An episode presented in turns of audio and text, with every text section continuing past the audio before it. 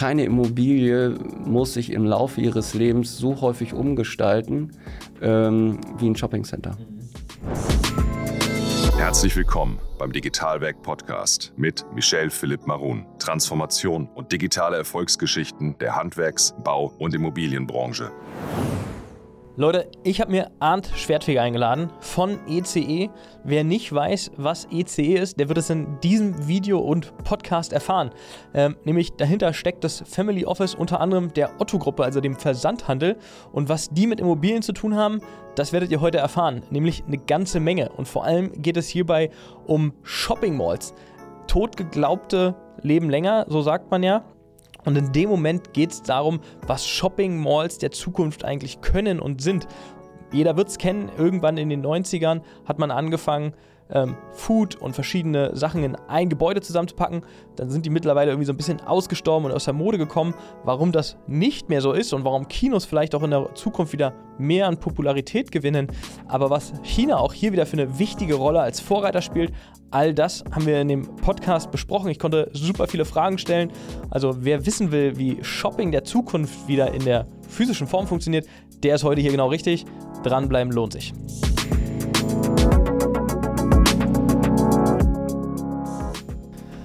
Schön, dass du hergekommen bist und ich glaube, ich sollte eher Moin sagen, weil es ist auch noch äh, wirklich früh. Ja, aber es moin. hat zwei Gründe.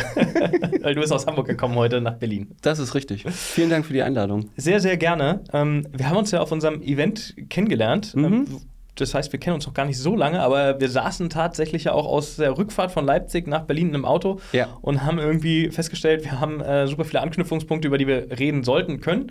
Und umso besser, dass wir das heute machen können und ganz viele zuhören und wir die Leute so ein bisschen über Shopping Center, die Zukunft ähm, des Shoppens und äh, was dahinter steckt, eigentlich die Immobilie und der Betrieb, einfach sprechen können. Ja, ähm, das war ein mega interessantes Gespräch äh, von Vordersitz zu Rückwärts und vice versa.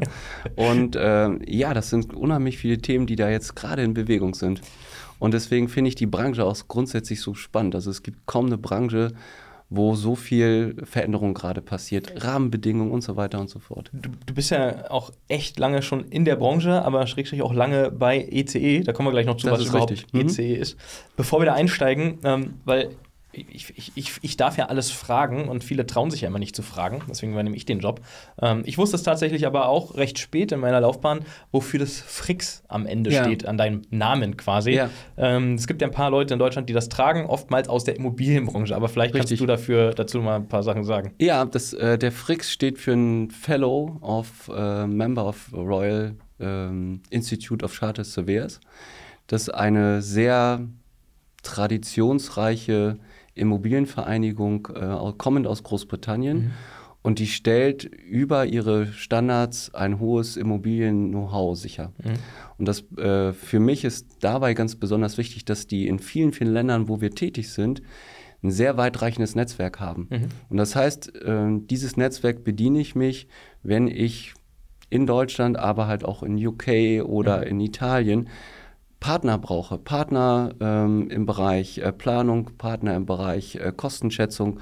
Und äh, dort kann ich, wenn ich auf die zugehe, ähm, ein hohes Maß an Qualität, also Kompetenz erwarten. Und äh, dafür ist das sehr, sehr gut, weil sonst geht man vielleicht in einen fremden Markt.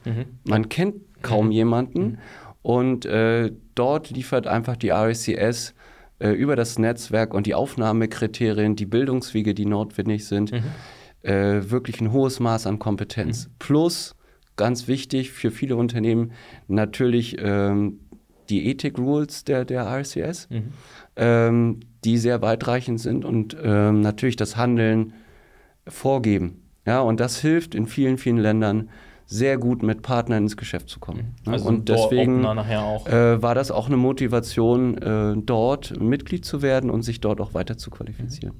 Spannend, okay. Also vielen Dank. Und jetzt für die, die äh, es noch nicht wussten und sich nie getraut haben, den Gegenüber zu fragen, hoffentlich nehmt das jetzt mit. Sozusagen. Ja, und ähm, nutzt das, äh, diese Bildungsmöglichkeit. Mhm.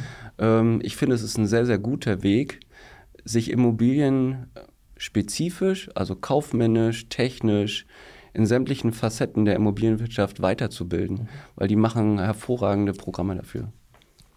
Dann lass uns so, wie wir sind, quasi reinspringen in das Thema oder vielmehr noch in deinen Lebenslauf. Ich finde ja immer spannend, ähm, wenn Menschen in, in äh, Führungspositionen, wie die da hingekommen sind. Ähm, vielleicht kannst du noch mal ganz kurz zusammenfassen. Du hast ja jetzt schon gesagt, du hast ein Fable für Immobilien. Ja. Ähm, nicht ohne Grund. Wir verbringen da sehr, sehr viel Lebenszeit alle drin. Ähm, aber wie bist du da hingekommen? Zu, zu ECE dann auch. Ganz nüchtern, äh, ich habe Architektur studiert Mhm.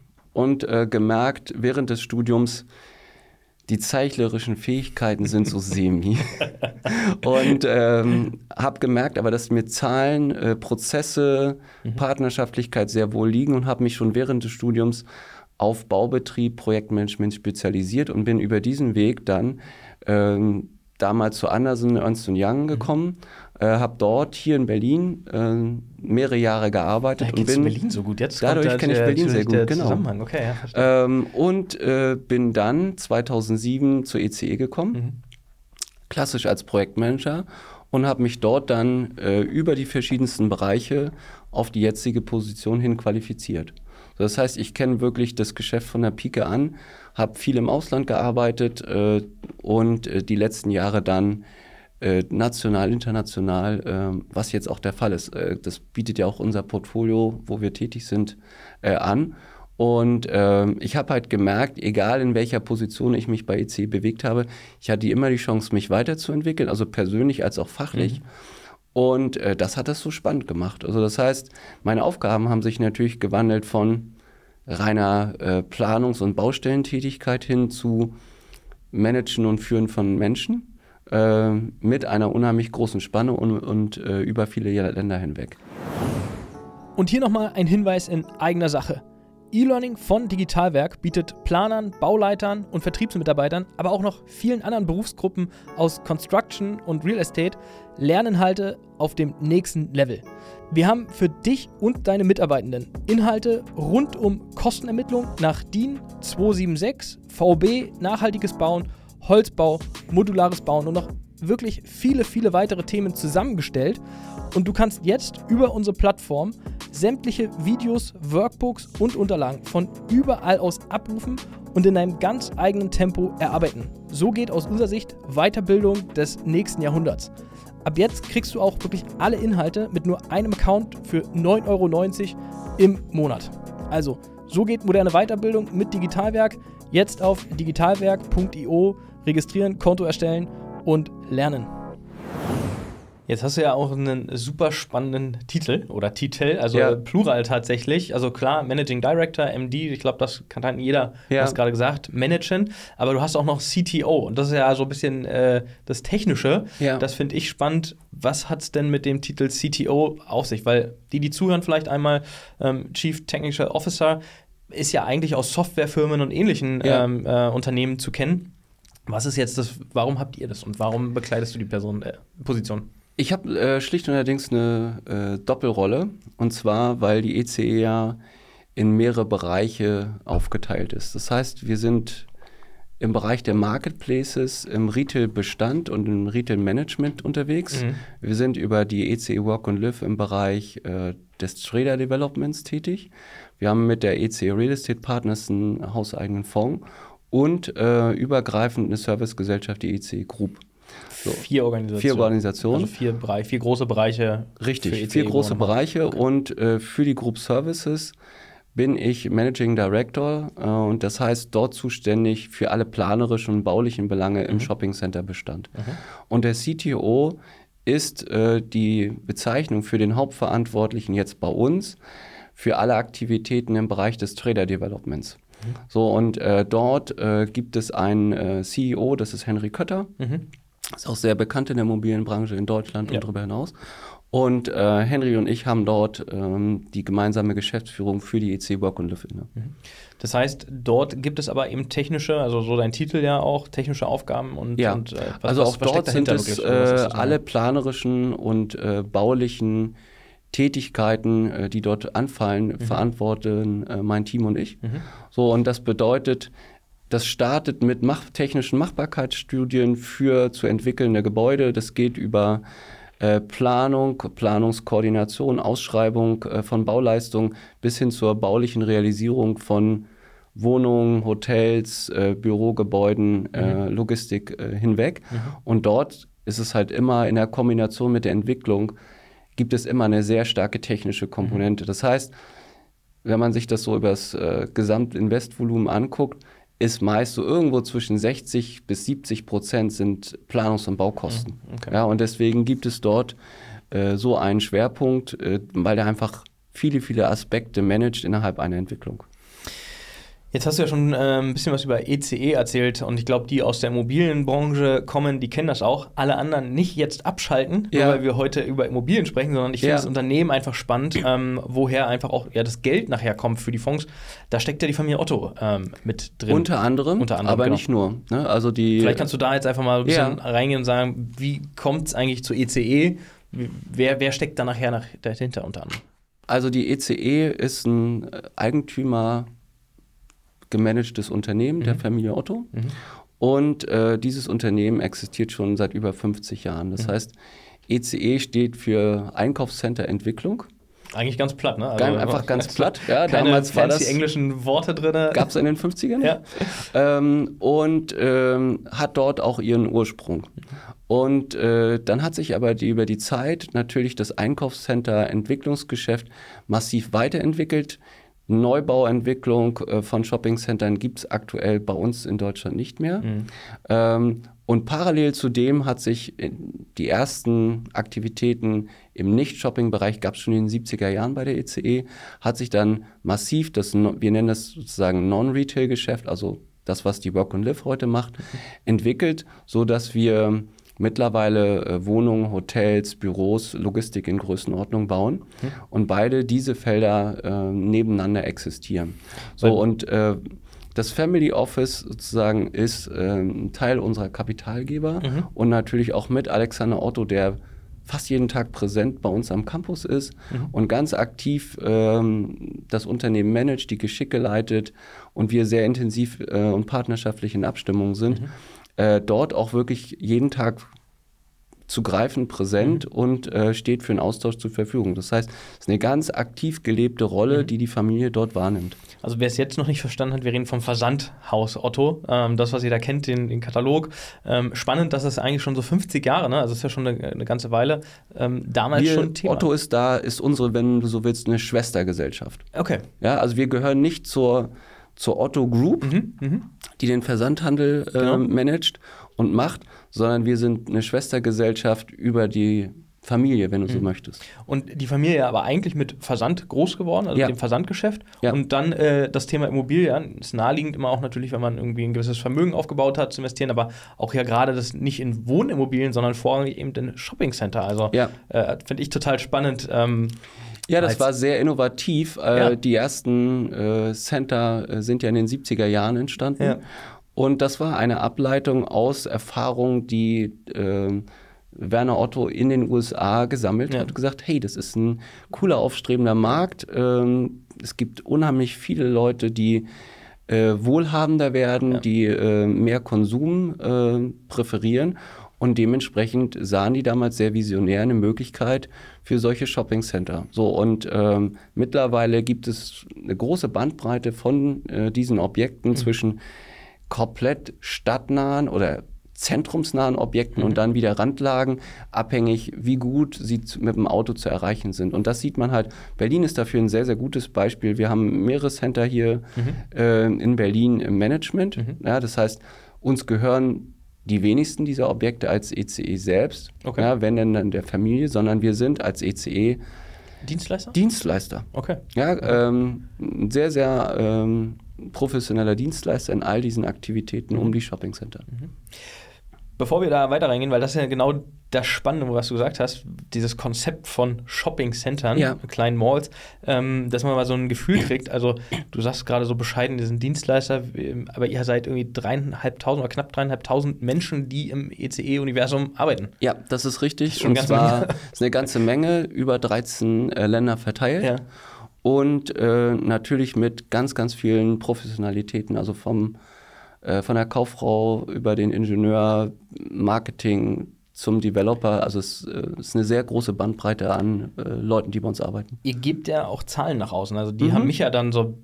Natürlich weiß man aus der Immobilienbranche, ECE ist eine, eine große Nummer. Ja. Ähm, aber ihr habt 33 Milliarden Under Management Mhm. und äh, ihr macht einen Umsatz von ungefähr 800 Millionen Euro. Mhm, das, das, ist richtig. Das sind schon auch echt Zahlen. Und dann dazu kommt noch eine dritte Zahl, die mich beeindruckt hat: äh, 2,8 roundabout, also fast 3 Milliarden Euro wieder Bau- und Planungsvolumen. Ja, ähm, das kann man differenzieren. Also mhm. die äh, 33 Milliarden Assets under Management sind äh, die Shopping Center, die wir für Fremdinvestoren managen dürfen. Das ist Fremd heißt wirklich auch äh, andere private Eigentümer, ja, die große ähm, Malls besitzen. Richtig. Die nehmen äh, mit rein. Große, große Namen stehen dahinter, Allianz äh, mhm. zum Beispiel, um einen Namen zu nennen, ja. oder die Union Investment. Mhm.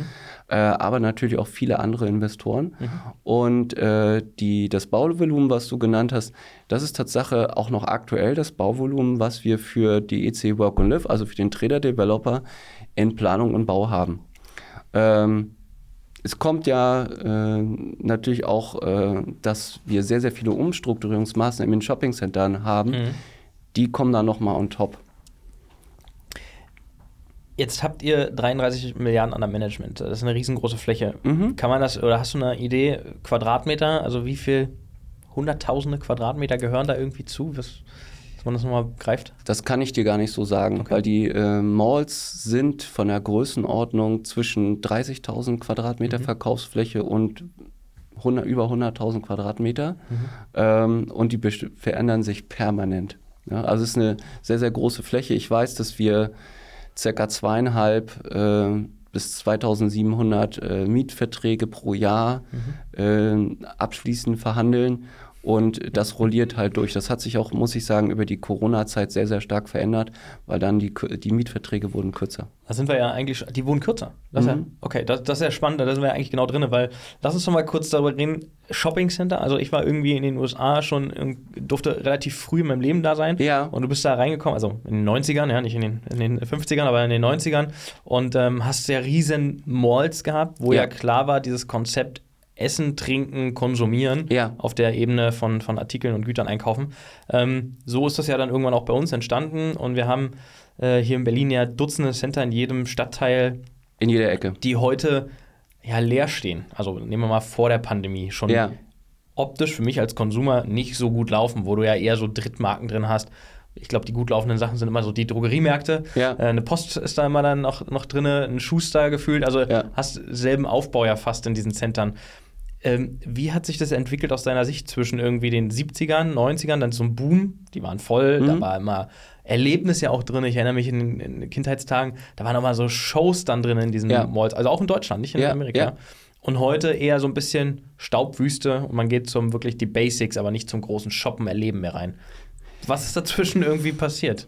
Also ich glaube, die, die Wahrnehmung hängt Tatsache von der äh, Mall ab mhm. ähm, und dem Standort, wo du gerade bist. Mhm. Also es gibt hervorragende und sehr ästhetische Malls, mhm. äh, die hervorragend laufen, die genau diese Schwierigkeiten, von denen du beschreibst, äh, nicht haben. Mhm.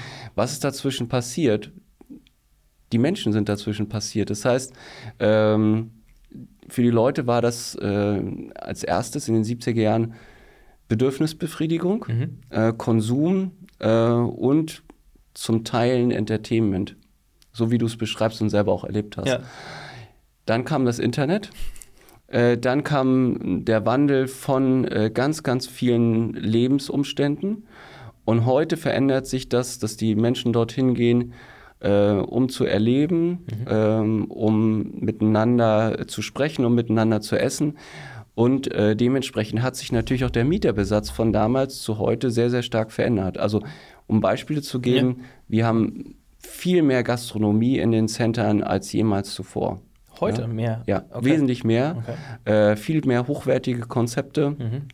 Ähm, die Größen von äh, Shops verändern sich sehr, sehr stark, weil natürlich die Menschen ähm, Alternativen gefunden haben, um einkaufen zu gehen. Ob Amazon oder mhm. alle, alle möglichen mhm. anderen Plattformen wie Otto mhm. erlauben relativ kurzfristig auch äh, Waren zu konsumieren. Mhm. Und ähm, dementsprechend tragen Malls dazu bei, äh, letztendlich zusammenzukommen, natürlich zu konsumieren, aber halt auch zu sehen, wie, sehen, äh, ne, wie sieht eine Hose aus, ähm, ich kann die anfassen, das kann ich im mhm. Internet nicht. Ja? Und dementsprechend hat sich dieser Wandel sehr, sehr stark verändert. Und ähm, ich glaube, das macht halt das Shopping Center aus. Also ein Shopping Center ist eine sehr intensiv gemanagte Immobilie und unsere Aufgabe ist es, ein großes Ohr am Markt zu haben, mhm. ähm, ein bisschen in die Glaskugel zu gucken, wo bewegen sich Nutzungen hin, mhm. um dann halt auch äh, die Center rechtzeitig äh, verändern zu können, so dass sie weiterhin up to date sind. Mhm. Ja, und das ist, glaube ich, ein ganz, ganz wichtiger Punkt. Keine Immobilie muss sich im Laufe ihres Lebens so häufig umgestalten ähm, wie ein Shoppingcenter. Mhm. Ähm, gehören auch so Sachen zu euch, unter anderem Alsterhaus oder KDW? Nee, das, äh, die gehören äh, jemanden aus Österreich. Okay, äh, okay. Also ihr habt die nicht an der Management? Nein, die also, haben wir nicht an der Management. Ähm, wir haben ähm, grundsätzlich Kaufhäuser sind, äh, haben wir nicht im Management. Okay. Kannst du mal da vielleicht, also weil ich glaube, viele, die zuhören, würden jetzt erstmal einen KDW in Berlin oder ja. ein Hamburg-Alsterhaus in einen Topf schmeißen mit einem Mall. Ja. Ähm, wo sind da so große Unterschiede drin zu sehen? Also ein, äh, ein Alsterhaus oder ein KDW ist eher ein Kaufhaus. Mhm. Und äh, ein Shoppingcenter besteht daraus, dass es viele verschiedene Läden gibt mit ähm, einem großen Angebot an Waren, äh, wo auch ähm, die Andienung über öffentlichen Nahverkehr oder äh, Parken da ist. Mhm. So, das heißt, ähm, ein Kaufhaus ist grundsätzlich ein Kaufhaus, auch wenn es sehr, sehr hochwertig gemacht ist. Mhm. Ähm, und eine Shopping Mall ist, hat viel mehr einen Standard an Aufenthaltsqualität, mhm. ähm, bietet eine hohe Bandbreite an Waren, ja, von Lebensmittel bis zu Textil über Elektro. Das hat in dieser Bandbreite und Tiefe haben das die, selbst ein Harrods äh, in London in hat London, das nicht. Ja. Okay. Ja? So, und das unterscheidet das schon mal grundsätzlich. Mhm. Und wir sehen halt, dass ähm, luxuriöse Kaufhäuser, so wie die jetzt von dir genannt hatten, die haben ihre Berechtigung mhm. äh, und äh, die haben auch eine sehr hohe äh, Frequenz, aber die sprechen natürlich nur einen gewissen Teil der, der Menschen im, äh, in Deutschland mhm. oder halt auch international an. Mhm. Und Shoppingcenter sind da, ich nenne es mal, sehr viel leichter zugänglich und für alle Menschen letztendlich da. Sie sind nicht elitär. Mhm. Okay, also, also, auch von den Marken, die dort drin sind. Ja, okay. ne? also ähm, ein Alsterhaus hat halt eine gewisse hochpreisige Markenbandbreite ja, ja. und ein normales Shoppingcenter, da kannst du eine ganz normale Jeans kaufen, äh, wie in, in vielen Läden auch. Ich erinnere mich an äh, Berlin, ähm, ich glaube so das, was ich jetzt jedenfalls mitbekommen habe und viele werden wahrscheinlich Potsdamer Platz äh, in mhm. Berlin kennen. Ähm, da gab es ja auch so eine Mall, also mehr so ein Durchgang quasi, eine ja. Seite rein, andere Seite raus. Ähm, das ist ja radikal umgebaut worden irgendwann mal vor. Ja, das haben wir gerade gemacht, ja. dann, okay, dann, dann erzähl doch mal vielleicht die, die es kennen und die anderen, die es nicht kennen, versuchen wir bildlich mitzunehmen quasi. Ja. Typische Mall, irgendwie ein Cinemax nebenan, nebendran gleich, finde ich auch oftmals so neben Malls, ja. Cinemax gleich natürlich dran, Erlebnis nah beieinander. Ähm, war ganz klassisch irgendwie zwei Etagen, ähm, auf jeder Etage waren Stores, eine größer, andere kleiner. Genau. Und so gab es eine Eisdiele drin und einen Burgerladen, die, die relativ bekannt waren. Also es war ein klassisches äh, Mall-Konzept, ja. ähm, heißt Ankermieter auf jeder Seite, ja. ähm, Durchwegung über die unterschiedlichsten Ebenen der Mall und dann ein eher klassischer äh, Mieterbesatz. Mhm. Beim Potsdamer Platz ist es so, dass dort der Großteil der Menschen, die dorthin kommen, sind Touristen, mhm. die einfach diesen, diesen tollen Platz erleben wollen in der Kombination mit dem Sony Center. Mhm. Und ähm, als es entwickelt worden ist, wir haben das nicht entwickelt, das hat jemand anderes damals entwickelt, hatte das an der Stelle eine hohe Berechtigung. Den Ursprung meinst du? Den Ursprung. Ja, also irgendwann noch in den 90ern, 2000 oder? Ähm, ja, Ende der 1990er okay. ähm, ist das äh, fertig gebaut worden. Mhm. Anfang der äh, war es dann fertig. Mhm, okay. So, und äh, das hatte damals seine Berechtigung in der Form. Und dann wuchs Berlin ähm, an allen Ecken und Kanten. Überall wurden äh, Shoppingcenter gebaut. Gleich nebenan nochmal äh, The Mall. Mhm, ja. ja. klar. Ist auch nicht und ähm, wir haben dann festgestellt, es braucht eine äh, starke Differenzierung. Mhm. Und ähm, wir haben uns dann mit äh, unserem Kunden Brookfield das Center intensiv angeguckt mhm. und haben gesagt, welche Potenziale bietet dieser spezielle Platz in, und das ist ganz wichtig für Shopping Center, in der Abgrenzung zum Wettbewerb. Und. Berlin hat einen brutalen Retail-Wettbewerb. Mhm. Ja, äh, kann man sich angucken, Kuhfürstendamm, ein Flagship-Store neben dem anderen. Ja. Und will man jetzt in den Wettbewerb treten, wenn man jetzt was Neues macht und sowas investiert. Und dann haben wir eine, äh, eine coole Konzeption entwickelt. Das ist Tatsache ähm, bei uns eine interne äh, Mannschaft, die das macht. Äh, die heißt bei uns Creative Design unter der Führung von Marc Blum. Mhm. Und die haben ein Konzept entwickelt, wie man aus einer langgezogenen Mall einzelne Häuser mhm. formuliert. Und das kann man jetzt in dieser neuen Form auch sehen. Die sind natürlich unter einem Dach, aber sie sind klassisch für sich stehend und äh, sozusagen auch durch die Mall natürlich begehbar. Und das sind jetzt ganz neue Brands, die dort reingekommen. Ein, ein riesiger äh, Food Court, der da reingekommen ist. Mhm. Oder große amerikanische Flagship Stores. Ähm, und damit hat man natürlich ein ganz anderes Erlebnis. Ähm, das läuft jetzt gerade noch an, weil natürlich aus der äh, Corona-Situation ähm, und der Baustelle, die äh, das Haus für längere Zeit zu war, ja. aus einer reinen Architekten- und Bauingenieurperspektive hatten wir damit großes Glück, weil wir konnten einmal mit dem Bagger durch die Mall fahren, alles ausräumen ja. und es hat weder Anwohner noch ja, Büromitarbeiter gestört. Ja, das stimmt. Das und wir konnten damit die Bauzeit für den Investor erheblichst verkürzen, okay. ja, weil sonst Bauen im Bestand ist sehr anspruchsvoll. Mhm. Ich staube die Klamotten in dem äh, Textilladen voll mhm. oder der äh, normale Burgerladen freut sich auch nicht, wenn ich da äh, Dreck und Krach und äh, Lärm äh, mhm. verursache. So dementsprechend äh, war das in dem Fall ein Glücksfall, aber natürlich braucht das jetzt eine gewisse Anlaufphase. Ne? Aber die Marken, die drin sind jetzt äh, und das neue Konzept mhm. Ist halt sehr, sehr stark und äh, da glaube ich dran, dass das äh, sehr, sehr erfolgreich sein ist, wird. Ist das schon so ein, so ein Stück weit so ein Konzept äh, aus, aus, der Zukunft quasi in die Gegenwart ja. geholt, weil wir es noch nicht, also ist das schon ein bisschen speziell, vielleicht die Zuhörer mal in Berlin sind, einfach mal hinfahren. Ähm, ähm, ist schon etwas anders. Ne? Also es ist jetzt nicht, Total. da fliegt kein UFO durch, aber es ist irgendwie, fühlt sich anders an als so ja. das klassische 2000er Shopping Center Mall, was wir Es ist nicht mehr Laden an Laden, ja, genau. sondern es ist eher Flanieren, mhm. mehr Aufenthaltsqualität, mhm. Ähm, sich treffen, also ist viel Gastronomie auch drin. Ja. Und so verändert sich dann halt auch äh, Shopping. Mhm. Ja? Und ähm, wir gucken halt mit unseren äh, Designbüros in China auch dort so ein bisschen in die Zukunft. Das heißt, wir schauen ganz, ganz intensiv, was passiert denn dort? Ähm, und wir erleben dort Malls in, äh, in China von, die sind reine Malls, natürlich zum Einkaufen. China als, also das ist ja schon nochmal eine andere Liga im Sinne von, da ist ja eine Frequenz in der Shopping Mall eine andere und ähm, das ist ja deutlich verrückter. Ja. Du, du hast mir im, im, Vorfeld auch schon erzählt gehabt, was da uns alles gleich im Gespräch auch erwartet. Ja. Ich fand es ja, wenn er fast vom Glauben abgefallen.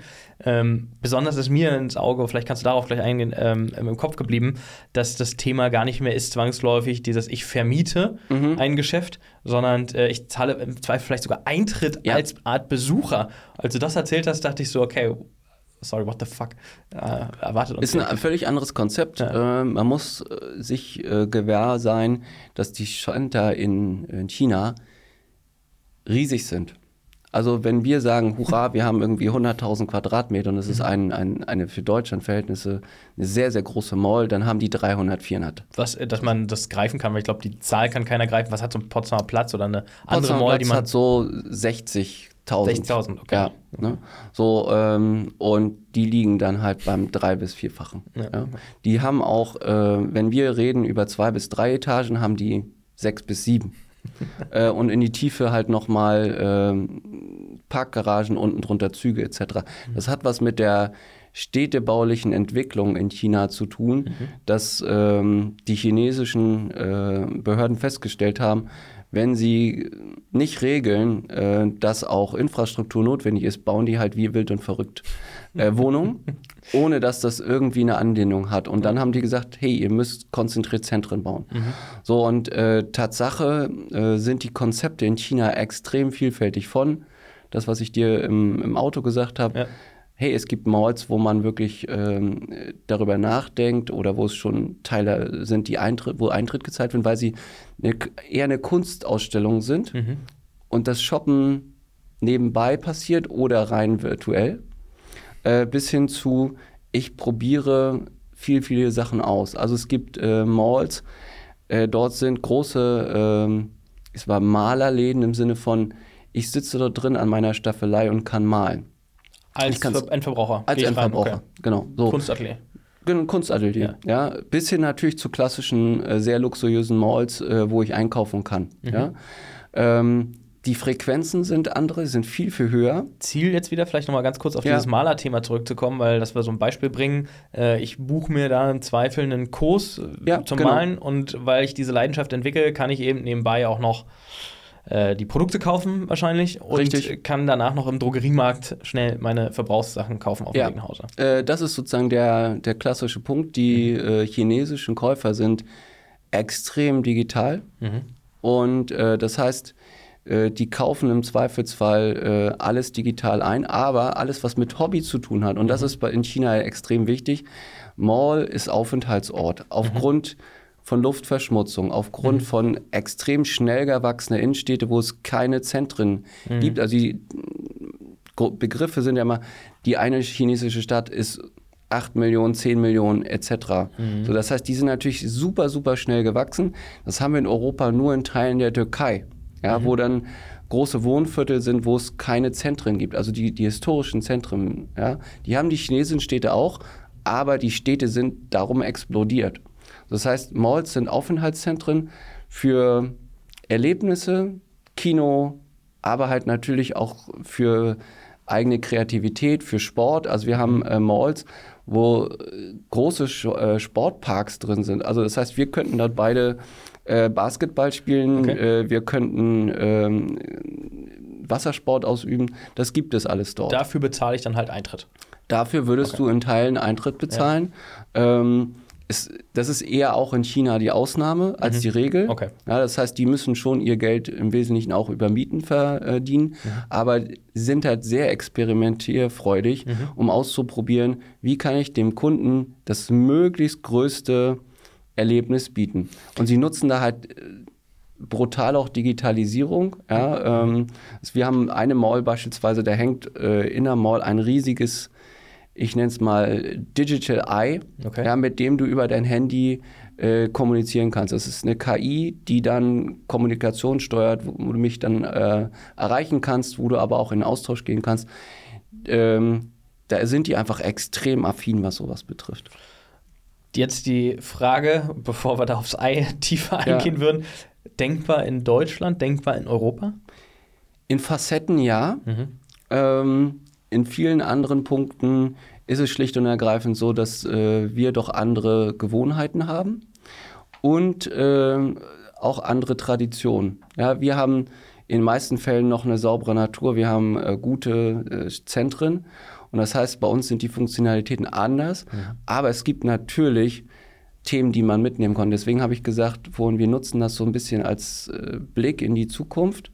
Und wir gucken natürlich auch, kriegen wir Galerien dort mit hinein. Äh, oder beispielsweise große medizinische Zentren. Ja, wir haben gerade äh, ein, zwei äh, Shoppingcenter, wo wir für Investoren solche Maßnahmen begleiten dürfen. In, Ähm, in, in China oder in Europa? in Europa. Okay. Ähm, viel mehr Entertainment in die Center kommt. Ist, ist die Kino dann wieder nicht mehr ausgestorben und wird wieder Ja, modern und wieder mit mehr integriert? Ja. Weil Kino ist ja so auch so ein bisschen tot geglaubt gewesen oder beziehungsweise Kampf gegen Netflix und andere Plattformen. Ja, ne? das wird, äh, das kommt aus unserer Sicht wieder ein bisschen mehr. Mhm. Es hängt Tatsache von den Ländern ab. Also wir sehen, dass beispielsweise in südlichen Ländern äh, kommen wieder mehr Kinos aus Mhm. unserer Perspektive, auch aufgrund der Außentemperaturen. Mhm. Ah, okay, So, also das ist schon heißt, noch ein Klimathema. Ist ein Klimathema. Ne? So, das heißt, äh, gerade in Italien, Chinas kommen mehr und die Leute strömen dann doch in äh, überdachte Malls, weil es einfach über Tag Mhm. wesentlich kühler ist. Ja, und äh, das verändert, also da ist zum Beispiel die Veränderung aufgrund des Klimas Mhm. zu spüren. Aber in Deutschland, kein Bashing, aber Ja. sozusagen schwieriger der Konsument nachher? Anspruchsvoller oder Anders. Anders? den Anders. Also andere? Bedürfnisse, andere Bedürfnisse. Weil wir haben jetzt hier, du hast gerade ein paar Sachen gesagt, wir stehen jetzt ja in Deutschland nicht unbedingt für digitale große Affinität. Ja. Wir probieren jetzt nicht so gerne Sachen aus. Ja. Ähm, oder wir haben jetzt auch nicht die große Sonneneinstrahlung mittags, dass Ja. alle in die Malls verschwinden müssen. Was ist es dann, was den Deutschen ähm, oder den Mitteleuropäer dann vielleicht in, in so eine Mall treiben könnte? Also erstmal ganz schlicht äh, Konsum. Nach Mhm. wie vor für Textilien, äh, über Elektro zu Lebensmittel. Mhm. Dienstleistungen. Ähm, wir haben äh, Ämter bei uns äh, drin, äh, medizinische Versorgungseinrichtungen Mhm. äh, und das haben wir bei Corona sehr stark gesehen, mehr und mehr natürlich auch äh, Aufenthalt und Entertainment, deswegen mehr und mehr Gastronomie. Mhm. So, das heißt, die Leute kommen auch in Deutschland, um sich zu treffen, mhm. äh, um Zeit miteinander zu verbringen und äh, deswegen ähm, siedeln wir mehr Entertainment, mehr, mehr Gastronomie an und machen das halt auch in einer solchen Atmosphäre, in solchen Räumlichkeiten, dass sich die Leute für längere Zeit dort sehr, sehr wohl fühlen. Ja. Aber weg von einem klassischen Food Court, weil du sagst, die kommen auch wegen Essen. Ja. Traditionell hätte ich jetzt schon fast gesagt, hat man ja die einschlägigen Fast-Food-Ketten ja. nebeneinander. Ähm, da wandelt sich ja auch so ein Stück das weit. Das wandelt sich sehr. Ist in reine Restaurants teilweise. Okay, okay. Und äh, da sehen wir, dass mehr und mehr Betreiber auf den Markt kommen, mhm. die sich dann auch sehr gut positionieren. So und gerade äh, die äh, viele Gastronomen gucken sich halt in Europa äh, um, was funktioniert wo. Mhm. Und ähm, beispielsweise in der Türkei und Italien äh, sind Food Courts oder große Gastronomieeinheiten wesentlich größer als in, in Deutschland. Das mhm. hat sich, äh, das entwickelt sich jetzt äh, zunehmend in Deutschland, aber es hat halt immer noch nicht von der Fläche äh, die Größenordnung wie in Italien oder wie in, äh, in der Türkei. So, und das, äh, da gucken natürlich die Gastronomen, wie ist es in anderen Ländern? Mhm. Und ist denn das ein erfolgreiche, könnte das in Deutschland ein mhm. erfolgreiches Konzept mhm. sein? Und deswegen gibt es die Entwicklung von, ich sag mal, dem klassischen Food Court auch mehr und mehr hin zu wirklich Gas äh, Restaurants. Was sind äh, so die, die nächsten Megatrends oder gibt es einen Megatrend, den ihr verfolgt und wo ihr sagt, das wird hier auch irgendwie in den nächsten fünf Jahren äh, eintreten? Ich weiß gar nicht, ob es einen Megatrend gibt. Mhm. Ähm, wir sehen, dass trotz der Digitalisierung, trotz äh, der großen Internetplattform, die Leute nach wie vor in die Center kommen wollen, um zu konsumieren, die Ware anzufassen, um äh, im Restaurant zu sitzen. Mhm. Ähm, wir sehen äh, einen Trend, dass äh, gerade Gastronomie und gute Gastronomie maßgeblich zunimmt. Wir sehen, dass sich ähm, die Leute dorthin orientieren, wo sie wirklich auch gute Dienstleistungen bekommen, also medizinische Einrichtungen, aber natürlich auch Entertainment.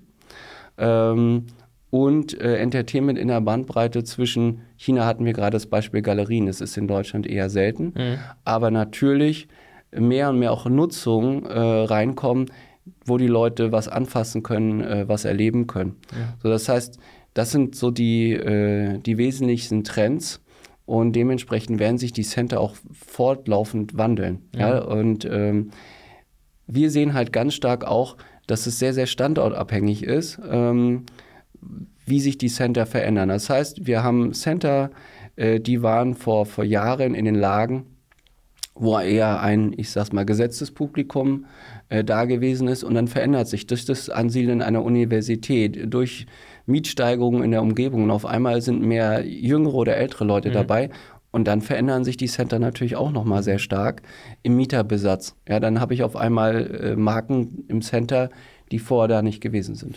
Gibt es denn so eine Art von äh, Konsolidierung? Also das heißt, wir hatten ja vorhin das Thema, dass sich in den einzelnen Bezirken, also Stadtbezirken, ja, ja auch mehrere, ja, ich würde jetzt Mall klingt so groß, aber das typische Bild, was ich vorhin skizziert habe von den typischen Läden, Post ja. und so weiter, ja. ähm, werden die mehr wegfallen und umgenutzt werden? Also komplett umgebaut im Sinne, weil ich habe dann doch eine größere Mall in der Nähe und pro Stadtbezirk vielleicht nur noch eine anstatt zehn so eine kleinen Center, die so ein bisschen totgeglaubt also äh, das teile ich. Mhm. Ähm, ich sehe ganz klar eine, eine Konsolidierung mhm. äh, an der Stelle und zwar vor dem Hintergrund, dass natürlich auch die Mieter gucken, an welche Standorte gehen sie. Und sie mhm. wollen Klar. gut erreichbare, hochfrequentierte äh, Standorte haben. Wer will das nicht? Wer will das nicht? Und dementsprechend fallen mehr und mehr Standorte, die das nicht bieten können oder wo die Eigentümer nicht das Geld haben, die Dinge up-to-date zu halten, mhm. äh, fallen raus.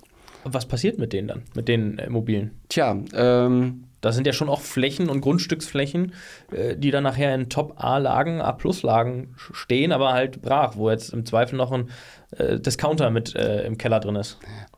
Ich glaube, die Bandbreite ist zwischen Abbruch. Mhm. Echt? Ja. Okay. Ähm, bis hin zu äh, Umnutzung für Medizin, Wohnen etc. Mhm. Ähm, wobei gerade die letzteren Wege natürlich mit erheblichen Investitionen mhm. verbunden sind. Und ähm, wenn man sich dann auch nochmal die Rahmenumstände äh, für die viele Häuser anguckt, Rahmenumstände meint, in welchem Finanzkonstrukt, also sind sie in einem Fonds, mhm. in welchem Eigentümerkonstrukt mhm. ähm, sind sie drinne, ähm, auf der planerischen Seite, in, in welchem B-Plan liegen sie, mhm. dann ist das häufig ein sehr, sehr langer Weg. Und das kostet wahnsinnig viel Geld und da überlegen sich die Investoren dreimal, ob sie diesen Weg beschreiben. Aber auch klingt ja so ein bisschen nach, weil die ähm, bürokratischen Umstände auch große, lange Wege mit sich bringen, sowas umzunutzen? Ähm, ja, auch. Ah. Aber man äh, sozusagen, das ist nur eine Facette von dem. Ähm, nehmen wir mal als Beispiel, die, äh, so ein Objekt wäre in einem großen Fonds drin. Mhm.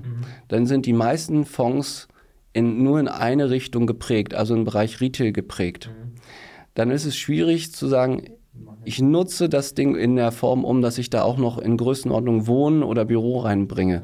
Das kann aus dieser Situation heraus schon schwierig sein. Dann braucht es dazu entsprechend äh, die Bank, die das auch noch tut. Und ja, die äh, planrechtlichen Veränderungen, um von einem, ich nenne es mal rein gewerblichen äh, Gebiet in ein Mischnutzungsgebiet oder in ein Wohnmischnutzungsgebiet zu kommen, die sind sehr, sehr lange. Mhm. Ja, das heißt, da redet man über mehrere Jahre, wo dann im Zweifelsfall das Objekt weiterhin abschmiert. Jetzt haben wir ja in Ballungszentren viele solche Objekte. Ja. Also alleine in Berlin, ich bin gerade währenddessen du äh, gesprochen hast und dir aufmerksam zugehört habe, aber auch einige Objekte durchgegangen, die mir ad hoc einfallen, wo ich sage, da ist Gott sei Dank noch ein Supermarkt unten drin, weil ich ja. glaube, der Rest ist, ich weiß nicht, wer die Miete da aufbringen kann, aber erwirtschaften ähm, kann ich mir nicht vorstellen, dass die Läden das selbst noch äh, ja. machen, die Miete. Ähm, wenn ich mir vorstelle, lass den Supermarkt da drinnen, äh, pack da noch einen Arzt, wie du sagst, mhm. und so weiter rein, eine Reinigung, die notwendigen Sachen, dann habe ich ja schon ein Mini-Quartier, wenn ich oben ja. noch 100 Wohneinheiten drauf baue. Ja. Ähm, ist da nicht wieder Politik und Unternehmertum gefragt? Also muss man da als Fonds, klar, hat man Regularien und Vorgaben, in welche Richtung es geht, aber müssen wir da nicht so ein Stück weit dann auch wieder zusammenrücken und das entknoten, schneller entknoten und sagen, komm, wir machen das und wir probieren mal?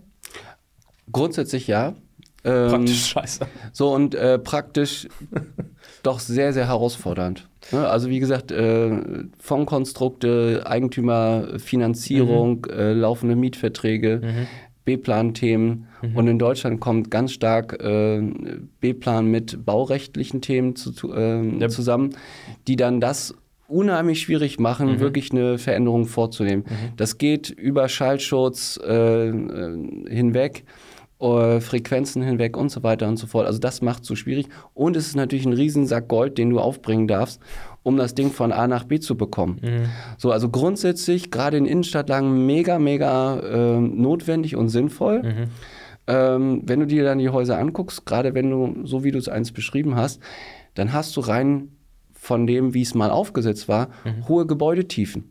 Ja, die für Retail hervorragend passen, absolut. aber für eine Büro- oder Wohnnutzung brauche ich selbstverständlich Tageslicht. Mhm. Wie kriege ich in diese Häuser in die dritte Etage, 20 Meter hinter der Fassade, Tageslicht hinein. Mhm. Das kriege ich hin, indem ich im Zweifelsfall Mietfläche verliere, indem ich Lichtschächte, große Innenhöfe einschneide. Ja. Es kostet aber echt viel Geld. Mhm. Ja? Dann, und dann das ist wir, schwer. Dann stehen wir aber genau vor der Frage wieder nachher, wenn wir so ein Thema diskutieren, und das ist jetzt nur auch ein Beispiel, ähm, wenn ich es abreiße, dann habe ich ganz hohe Kosten natürlich, also CO2-Kosten äh, ähm, und dann noch den Neubau oben drauf gerechnet, nur beim CO2-Thema geblieben, ja. ähm, versus die Umnutzung halt.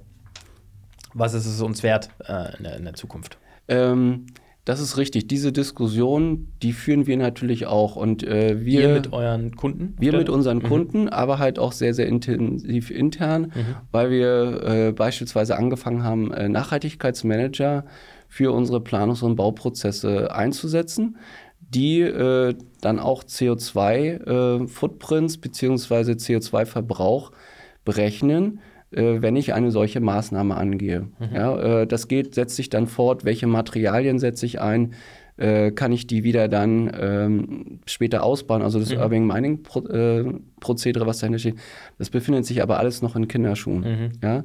So, das heißt, im Fokus ist momentan, wenn ich keine funktionierende Business-Einheit habe, das heißt, das Haus funktioniert wirtschaftlich nicht, mhm. dann muss ich trotz äh, ESG-Rahmenbedingungen überlegen, wie kriege ich da wieder ein funktionierendes Business draus? und wie komme ich an dem Standort von A nach B. Und dann kann es total sinnvoll sein, zu sagen, ich hole jetzt einen Bagger. Ja, gerade in, in sehr guten Lagen, wo dann äh, das Retail sich an andere Standorte, hochfrequentierte Standorte verlagert hat, mhm. Wo auch kein äh, Großmieter mehr sagt, ich gehe dahin. Dann muss ich mir überlegen, was ich damit äh, wirklich anfangen kann. Und ähm, da haben natürlich auf der anderen Seite Shopping Center schon große Möglichkeiten, weil Deckenlasten, äh, Raumhöhen äh, und auch grundsätzlich Lärmkontingente äh, für technische Anlagen, aber auch Verkehr da sind. Mhm. Aber wie gesagt, Gebäudetiefen und auch bestimmte Lagen sind nicht ganz unproblematisch. Mhm. Äh, wir arbeiten da ganz, ganz intensiv dran, ähm, immer wieder Möglichkeiten zu finden, solche Häuser umzugestalten. Also wir haben gerade ein Projekt, wo wir beispielsweise eine sehr große medizinische Einrichtung reinbringen und äh, werden dafür das gesamte Dach wie ein Schweizer Käse durchlöchern, um äh, Licht in das Haus zu bekommen. Ja, also aber ist schon eine Klinik fast, oder? Ist eine Klinik okay. fast. Ne? So, aber es ist natürlich ein großer, großer Aufwand, äh, der da betrieben wird, um von A nach B zu kommen. Okay. okay. Also das heißt, es ist in Planung solche Sachen, ähm, aber es müssen viele Akteure am Markt halt auch wieder mitspielen, um ja. solch ein einziges Objekt wirklich zu revitalisieren, im Sinne von Wohnraum zu schaffen ähm, oder ein eigenes Quartier daraus zu bauen. Ja, das ist so. Das ist so. Ähm, und da spielen halt gerade beim äh, Shopping Center doch eine ganze Menge an Einflüssen äh, mit hinein, mhm. äh, wie sie entwickelt worden sind. So und wenn man dann einmal äh, reflektieren schaut, wo kommt das her, ähm, dann haben natürlich auch Behörden in den 70er, 80er, 90er Jahren bestimmte Rahmenbedingungen auf Shoppingcenter gelegt, äh, ob das jetzt ein bestimmtes Umfang, ein bestimmter Umfang an äh, Textilflächen ist, etc., Lärmkontingente etc. So und gegen die arbeitet man jetzt häufig. Und da ist ein Shoppingcenter, wie gesagt, das Wand, die sagen die Immobilie, die am stärksten gewandelt werden muss. Mhm. Ja, mhm. Gegen solche Rahmenumstände arbeitet man dann häufig an. Ja, dann erstmal vielen Dank für die Einblicke in die Shopping-Welt. Ähm, da steckt ja unglaublich viel dahinter. Vielleicht nächstes Mal von der Baustelle, von so einer ja. Mall mit Bildern. Äh, let's see. Also ich bin äh, gespannt, was uns da noch erwarten wird und was da in den nächsten Jahren wieder zurückkommt. Da wird wahnsinnig viel passieren. Ähm, deswegen glaube ich, ist es ein Update auf jeden Fall in der Zukunft wert, äh, über das Thema Shopping Mall zu sprechen. Aber danke für die Einblicke. Sehr gern. Ähm, wie gesagt, ich finde Shopping mega spannend. Äh, es gibt aus meiner Sicht keine Asset-Klasse, die sich so wandeln wird oder so gewandelt hat. Und auf der anderen Seite gute Standorte, die äh, so ein Potenzial haben. Ja, und äh, die Leute werden nach wie vor einkaufen gehen, sie werden nach wie vor sich treffen wollen, gerade nach Corona. Und ähm, die Standorte haben wir die Chance, dass wir diese betreuen dürfen. Das ist schon cool. Liebe Zuhörer Zuschauer, wenn ihr das genauso seht wie Arndt, dass das echt ein Thema ist. Dann schreibt es doch einfach in die Kommentare oder schreibt uns direkt. Ansonsten, wenn ihr zugehört habt und es spannend fandet, lasst ein Abo da und wir hören uns nächste Woche Dienstag wieder.